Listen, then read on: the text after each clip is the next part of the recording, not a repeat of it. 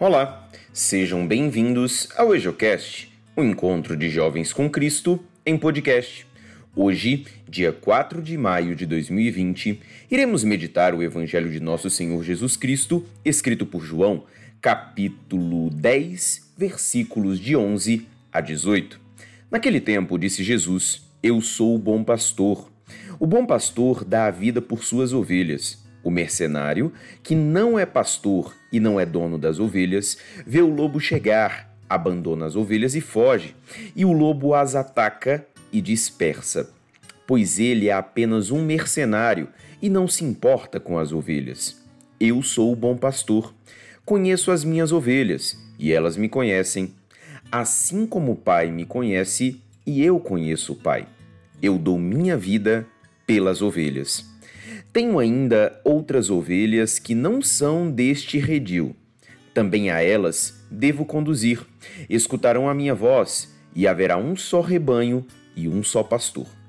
É por isso que o Pai me ama, porque dou a minha vida para depois recebê-la novamente. Ninguém tira a minha vida, eu a dou por mim mesmo.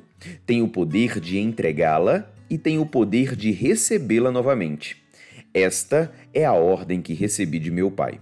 Palavra da salvação, glória a vós, Senhor. Acerca da leitura de hoje, ouviremos uma breve reflexão feita pelo diácono Marcos, da paróquia São Sebastião, em Taguatinga, no Distrito Federal. Caríssimos irmãos e irmãs, entramos ontem, domingo, na quinta semana da Páscoa, do tempo pascal. E o Evangelho desta segunda-feira nos mostra que Jesus nos ensina e nos revela a verdadeira intimidade na observância daquilo que é cumprir a vontade de Deus, a vontade do Pai. Jesus, sendo essa mensagem da vontade do Pai, da vontade de Deus em nossas vidas, nos mostra que a manifestação de Deus não vem por meio dos barulhos, por meio das coisas visíveis e audíveis, né? aquilo que se pode escutar mas esta manifestação se vem a partir de uma entrega e de uma aceitação interior. Por que não precisa de barulho? Por que, que não há necessidade de se fazer barulho?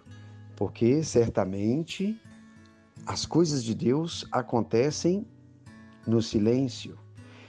Essa inspiração, essa voz interior que nos dá esta certeza. Não precisamos de barulho para ouvirmos a voz de Deus. Precisamos do Espírito Santo, ele é que nos conduz. Portanto, essa abertura de coração, essa abertura de espírito, precisa nos levar a fazer a vontade de Deus sempre na medida em que nós silenciamos. Silenciamos para obedecer, silenciamos para fazer, silenciamos para amar e também silenciamos para nos santificar. Esse fazer morada que Jesus fala ele e o Pai fazerem morada em nós, é justamente no sentido de fazer de nós templos. Somos templos do Espírito Santo.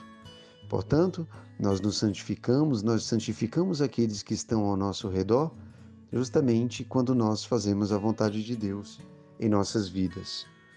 Repare bem que, à medida que eu cresço, é porque eu me abro à ação de Deus.